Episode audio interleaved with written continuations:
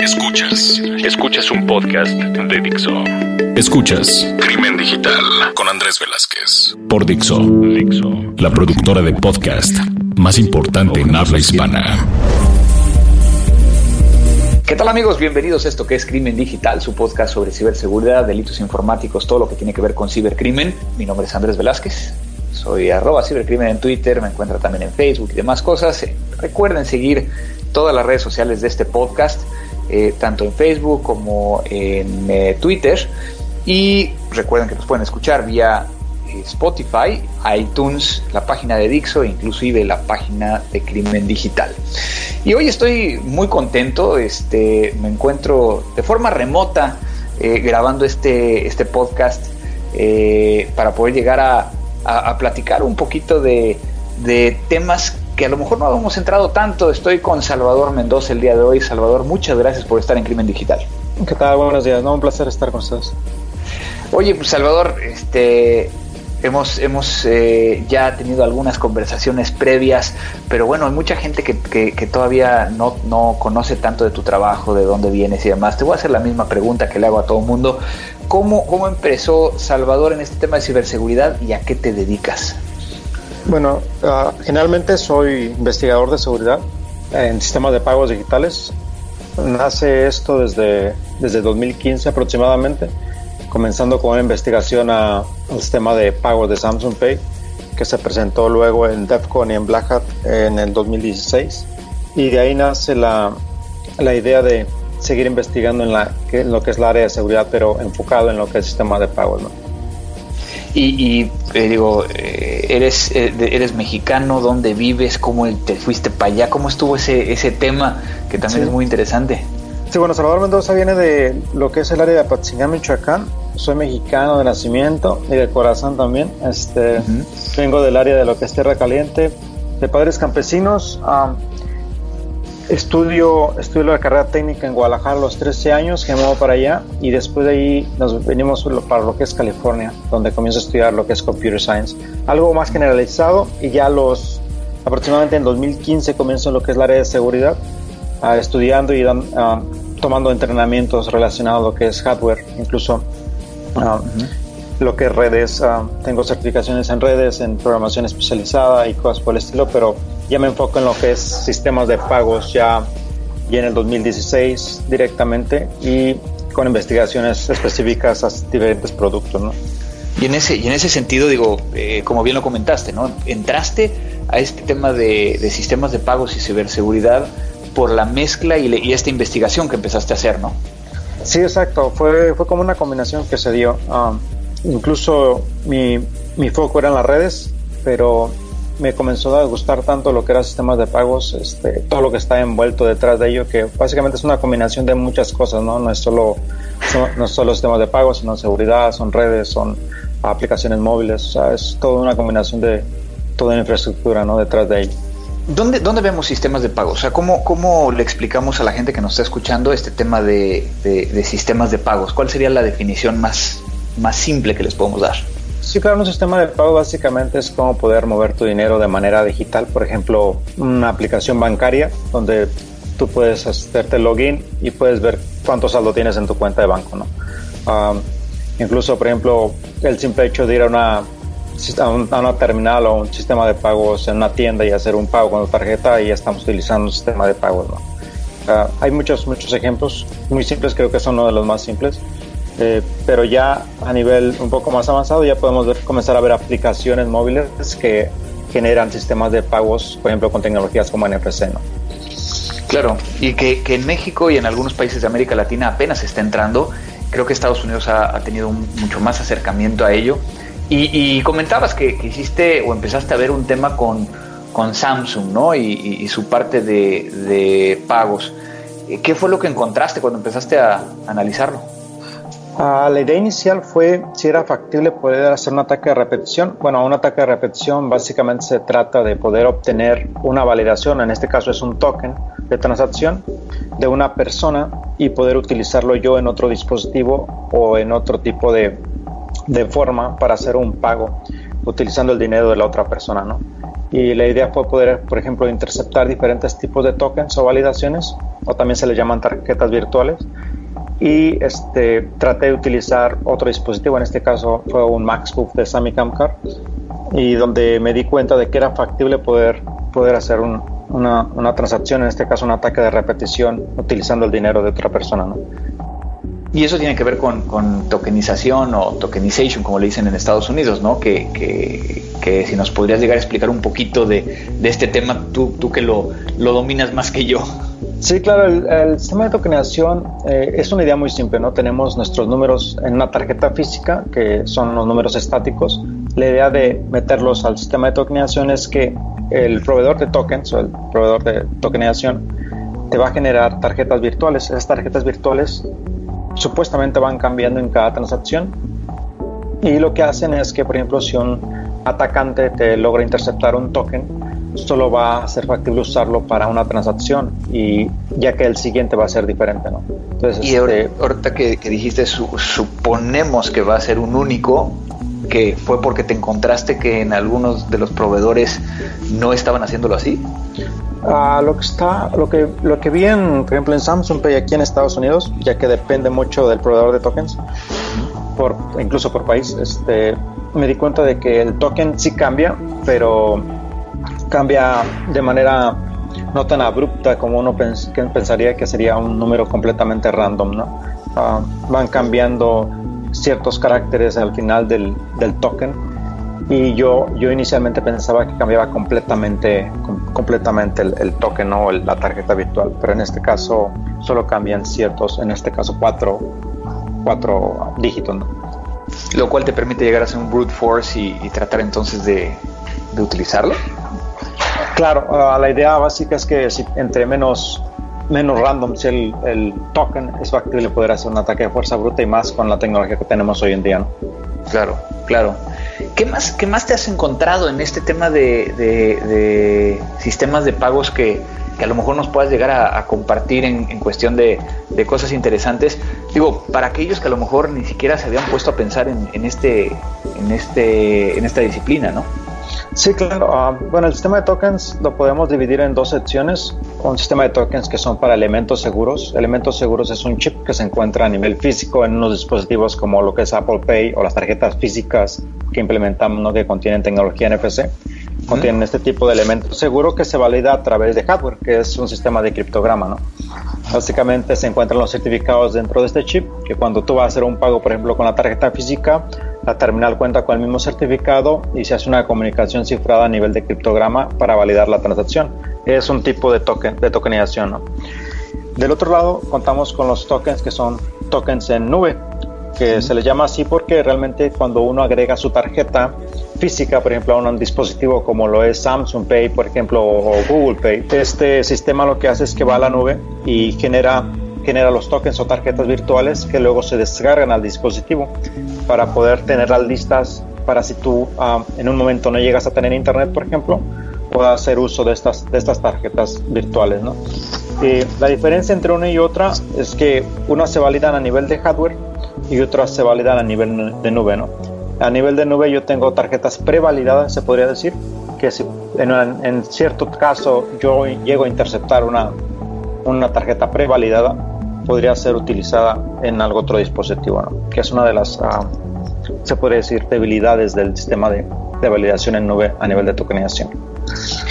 Y, y, obviamente, digo, creo que tú también has escuchado de, de las vulnerabilidades de utilizar todo, todo este, estos sistemas de pago.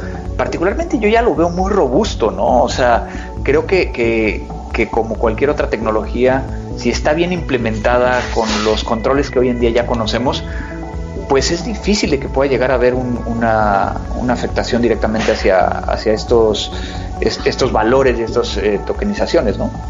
Sí, claro, todo depende mucho de, la implementación, como, lo, bien lo dices, ¿no? Eh, realmente tenemos un protocolo seguro que es NFC, por decirlo de esta manera, pero muchas veces no es en sí el protocolo quien tiene la falla, ¿no? Quien tiene la falla en sí es la implementación que no hace el buen uso del, del protocolo y es ahí donde, donde vienen las fallas. Si yo, por ejemplo, estoy programando una aplicación para hacer pagos y utilizo terceros para hacerlo y, y esto no siguen las reglas, o los pasos que dicta el protocolo, pues ahí es donde comienzan los problemas. Claro, claro. Ahora, eh, déjame cambiar un poquito del de, tema a pues por, por, lo que has estado haciendo últimamente y que tiene que ver con, con eh, Hunter Cat y, todo este tema que por lo menos para mí me ha resultado este, muy interesante, eh, además de lo que me estás platicando, digo esto, y así fue como, digo, yo ya te seguía, pero al encontrar esto pues fue como de a ver qué más está haciendo y, y demás. Eh, ¿Cómo te fue? Bueno, primero hay que explicar qué es el Hunter Cat, ¿no? Este, ¿Qué es el Hunter Cat para que la gente lo entienda? Y ahorita te pregunto cómo te fue. Sí, básicamente el Hunter Cat es un dispositivo que es un dispositivo portable que lo que hace es que, por ejemplo, supongamos que yo voy a utilizar mi tarjeta de débito física en un ATM. Por ejemplo, andamos en Cozumel o en Cancún y vemos un ATM que queremos utilizar con nuestra tarjeta.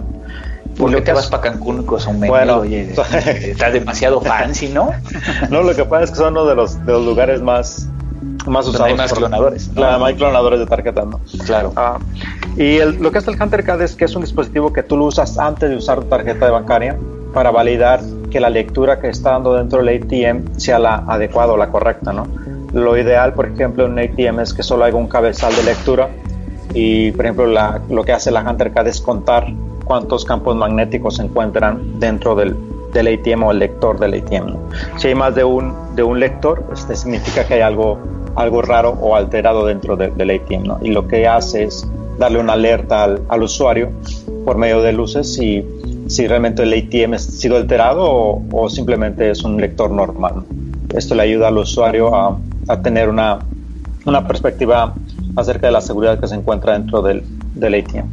¿Y cómo, cómo inició esta idea? Este, porque al final de cuentas eh, es algo que, que, yo siento que debió haber existido hace mucho tiempo, ¿no? Pero, pero no lo había. ¿Cómo, cómo nació?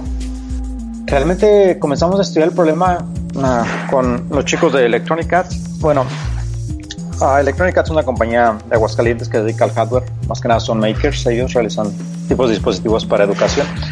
Estuvimos platicando con los ingenieros y realmente teníamos un problema que, como, como bien lo dices, eh, este, este tipo de, de, tecnología debe haber estado, no sé, 10 años antes, ¿no? Pero nadie, nadie había hecho nada acerca de generar un dispositivo que ayudara al usuario, porque todos nos basábamos en, en la seguridad del ATM bancario, ¿no? Que el, el, sistema bancario nos diera la seguridad que realmente para eso estamos obteniendo sus servicios, ¿no? Pero nos dimos cuenta de que no había ningún tipo de producto y es de ahí donde comienza la discusión de por qué no creamos algo que le ayude al usuario, no importando si sepa de seguridad o no, a poder protegerse acerca de una clonación de tarjeta. Claro, y aquí, y aquí obviamente te tengo que decir que, que ya lo recibí, o sea, yo no, no, he, no he recibido el mío, ¿no? Pero, pero este alguien que conozco que estuvo en el DEFCON y el Black Hat hace un par de semanas, este, me prestó el suyo, ya empecé a hacer pruebas y, demás. ¿Cómo les fue en, ese evento? Ah, bueno, lo que pasa es que, por ejemplo, DEFCON es una de las, bueno, la conferencia más grande del mundo. Ah, lo que pasó fue que teníamos la preventa que, que salió dos semanas antes de DEFCON y la idea era poder entregar diferentes tipos de dispositivos en lo que era el evento, ¿no? Para que las personas comenzaran a, a probarlo, incluso a tocarlo, porque incluso la tarjeta por sí sola este, da un, un feeling importante, ¿no? Y nos fue muy bien. ya teníamos en la preventa en DEFCON ya tenemos 50 vendidas incluso antes de comenzar el evento, que teníamos que llevarlo a un proveedor que se llama Atafy. Y y otras que comencé a, a, dar, a dar a los, a los, en este caso, a las personas que habían comprado ya en línea. Y pues realmente vendí, se puede decir que vendimos 100 placas en, en un día, ¿no? Entonces este, estuvo, estuvo muy bien, eran las únicas que llevábamos y la gente comenzó a preguntar si no llevábamos más, pero, pero bueno, las demás están ahorita en producción básicamente, ¿no? Qué bien, y, y, bueno, ahí te encargo la mía porque todavía no me llega. este, pero, pero bueno, ahí aquí, quiero compartir algo contigo que me pasó. Eh, precisamente, eh, eh, y esto no es tan, tan conocido, pero yo soy parte de ciertos comités y, consejos de ciberseguridad de algunos bancos, y precisamente salió a, la conversación en uno de estos comités, precisamente el HunterCat, y desde la perspectiva de, de oigan, qué bueno que está sucediendo esto, nos puede llegar también a ayudar, pero también por el otro lado, qué es lo que vamos a hacer si alguien llega con un HunterCat a conectarlo a nuestros dispositivos, ¿no? O sea, los cajeros electrónicos de, este banco. Y entonces ahora ya viene un tema de que, por lo menos en uno de, los bancos donde estoy eh, eh, apoyando, vamos a hacer un protocolo de que si alguien llega con un Hunter Cat, pues que no lo vean mal, sino que, que sepan qué es y que, que, entonces pues no vayan a levantar una alerta de que, de que a lo mejor vayan a querer agarrar a alguien que está poniendo un skimmer o no, entonces que sepan la diferencia entre un skimmer y precisamente el Hunter Cat, ¿no? Sí, exacto. Es, es, un tema de discusión porque realmente mucha gente me pregunta, oye, pero realmente no estoy violando algún tipo de ley este, o bancaria en este caso, porque estoy tratando de alterar o decirlo de cierta manera usando un sistema bancario que no es mío físicamente. Y la idea es que realmente no estamos dañando ni técnicamente ni, ni físicamente el cajero porque seguimos igual las ISOs para generar las tarjetas, ¿no? O sea, la posición donde se encuentran los lectores, la posición de la tarjeta, el tamaño, o sea, todo va muy, muy uh, rigurosamente diseñado a lo que son las ISOs de que maneja cualquier tipo de tarjeta física, ¿no? De cualquier banco. y ahora que estás trabajando en, en, en, algo similar, este, ¿qué, ¿qué, andas pensando alrededor de esto? Uh, estamos trabajando en otros diferentes proyectos como lo son el NFC skimming, que básicamente es un tipo de skimming que están viendo en algunos tipos de, de cajeros. Estamos viendo técnicas de que personas están tratando de robar información por medio de NFC en, cajeros automáticos y estamos viendo la forma de generar una tarjeta incluso uh, similar o algo parecido que permita al usuario cuando detectar si alguien trata, está tratando de robarle sus tokens o números de tarjetas virtuales por medio incluso de luces. La idea inicial es uh, poder generar esto y, y, en un futuro tal vez generar una tarjeta que nos permita o que nos ayude a, detectar algún tipo de ataque de shimming a nivel de chip para la clonación que se está viendo mucho, por ejemplo, en Brasil o en Sudamérica. Eh, aquí nada más para, nos podrías ayudar a, explicar entre skimmer, shimmer y, demás, nada más para que la gente esta, a lo mejor lo entienda la diferencia. Sí, claro. Bueno, un skimmer ah, rápidamente es un dispositivo físico que se, que se inserta, por ejemplo, en el ATM, es como un segundo lector que se encuentra dentro del ATM y logra clonar los datos cuando se realiza la, tarjeta sobre, sobre el ATM. ¿no? Sí, que lo que está leyendo son los datos que están en la banda magnética, ¿no? Exacto, los datos que se encuentran en la banda magnética. El shimmer, eh, por otro lado, lo que hace es, es, hace un puente entre, entre el lector de chip del ATM y la tarjeta, ¿no? Toma los datos de la tarjeta, este chip los guarda, este lector, el segundo lector las guarda y después manda los datos al lector original del ATM. Está haciendo como un puente entre los datos, pero al mismo tiempo está guardando esos datos en memoria. Ese es el ataque de shim Y el ataque de NFC skimming, básicamente, por otro lado, es que por medio de NFC yo puedo obtener datos de un dispositivo y guardarlos para después, después hacer uso de ellos. son tres tipos de ataques diferentes, pero relacionados a lo que son sistemas de pago. Sí, no, y, que uno de ellos, pues obviamente sí es un, ataque de hombre en el medio, eh, los otros tienen más que ver con, un tema de intercepción per se, ¿no? Exacto. Ok. Oye, y, finalmente, este, estuve también aquí estoqueándote un poquito. Platícame un poquito de Women in, Tech, que creo que es un oh. tema muy interesante. Sí, Women in Tech es un proyecto que nació hace un año, un año y medio aproximadamente. Um, Estuvimos platicando con unos chicos investigadores, científicos, um, entre ellos Sebastián García, Verónica Valero son, y Ingrid, uh, chicos del medio que se dedican a la seguridad. Unos dan training en Blaja, otros hacen uh, cursos científicos en Argentina.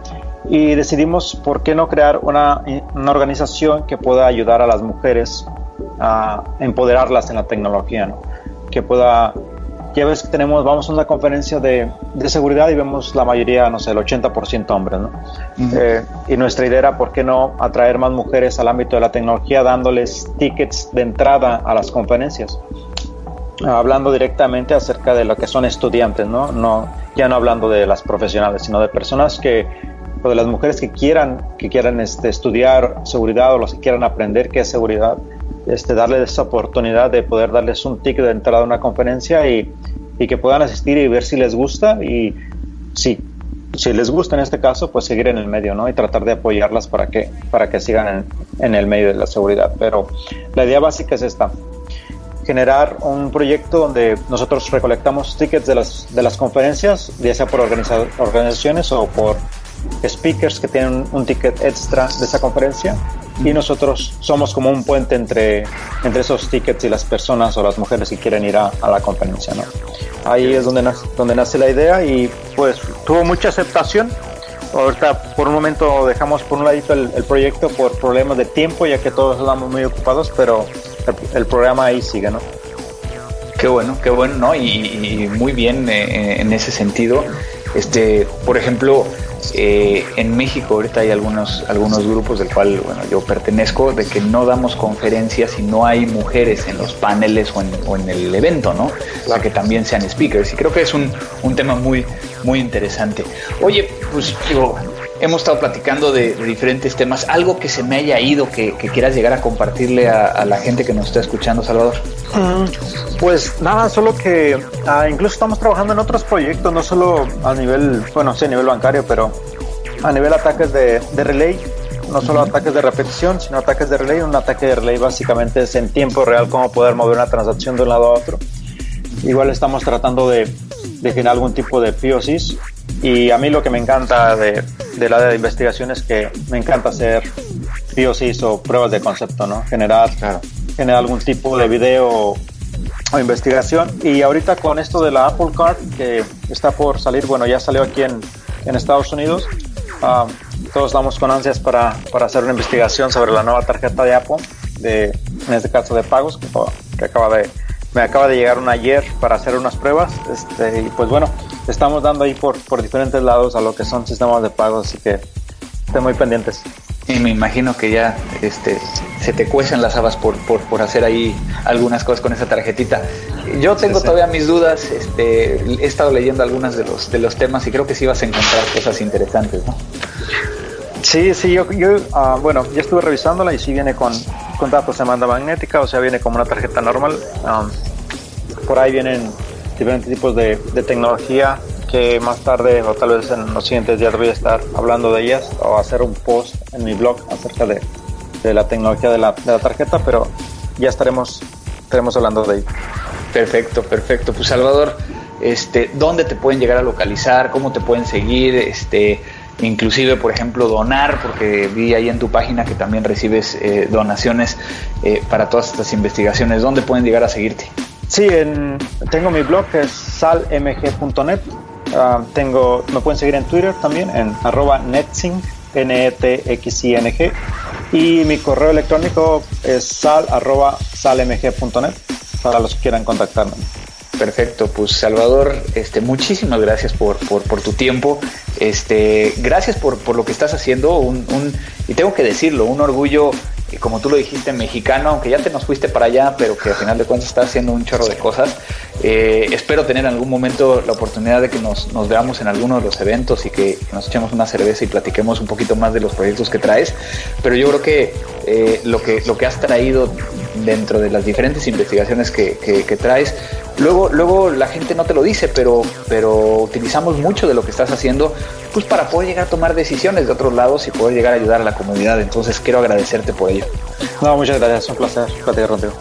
No, muchísimas gracias y, bueno, amigos de Crimen Digital, este, no hay nada más eh, que, decirles, creo que fue una, una plática muy buena y no me queda más que decir que esto fue Crimen Digital.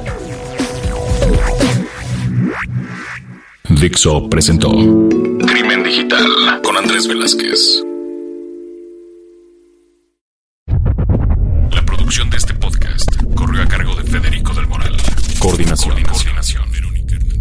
Hernández. Producción general. Dani Sánchez.